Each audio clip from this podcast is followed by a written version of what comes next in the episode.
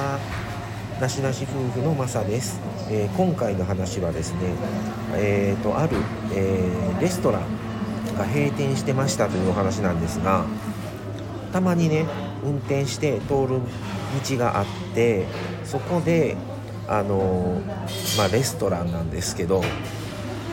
あの以前から、まあ、コロナ禍になってもうここ2年3年目になりますね。もうすぐ丸3年か。なるんですけどあの一旦そのお店はあの緊急事態宣言で一旦閉じてたんですね。店閉められてて。でそれが制限が、えー、解放されてオープンしてでまあ、以前と違ってお客さんも空いてて。でその後また来られてたんですけどまたちょっとコロナで増えてまた閉められてで今度通った時は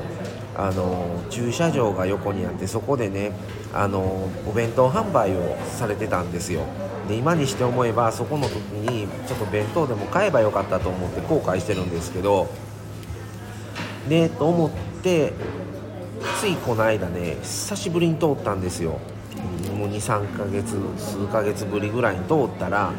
もうついにあのもうテナント募集なって閉店してしまっててすごいショックだったんですよね。でまあ今回コロナのことなってまあそういう店ってすごく多いと思うんですけどまあ結構必死にねいろいろ試行錯誤してどういう風にしたらお客さん来てもらえるかとかいろいろ考えてされてたと思うんですね。で閉じたりまた開けられてね頑張ってまたコロナが流行ってきてそれで今度はねお弁当されて店は閉まってたんですけどお弁当をあの駐車場のところでねテーブル広げてそこで販売してたんですよ。でまあその時は結構駐車場に車来てお客さんも買われてる方も何人かおられてね、この間通ったらもうついに閉店ということでなかなか大変飲食業界も大変なんだなと思ってもうこれいつまで続くんだろうという不安もあるしストレスもありますよね。まあ、どうなっていくんかなっていう感じに思ってるんですけどなんとか持ちこたえてくれたらっていう思いをその途中経過をねポイントポイントで見てたのでちょっとショックだったなっていう感じですね。でもそういう店すごく多いんだろうな今って思いますね。以前はそんなね飲食業界が閉店なんて考えられなかったんですけどね昔は。もうそういう時代になってるんだなっていう感じ思いがすごくします。まあこの先も見えませんし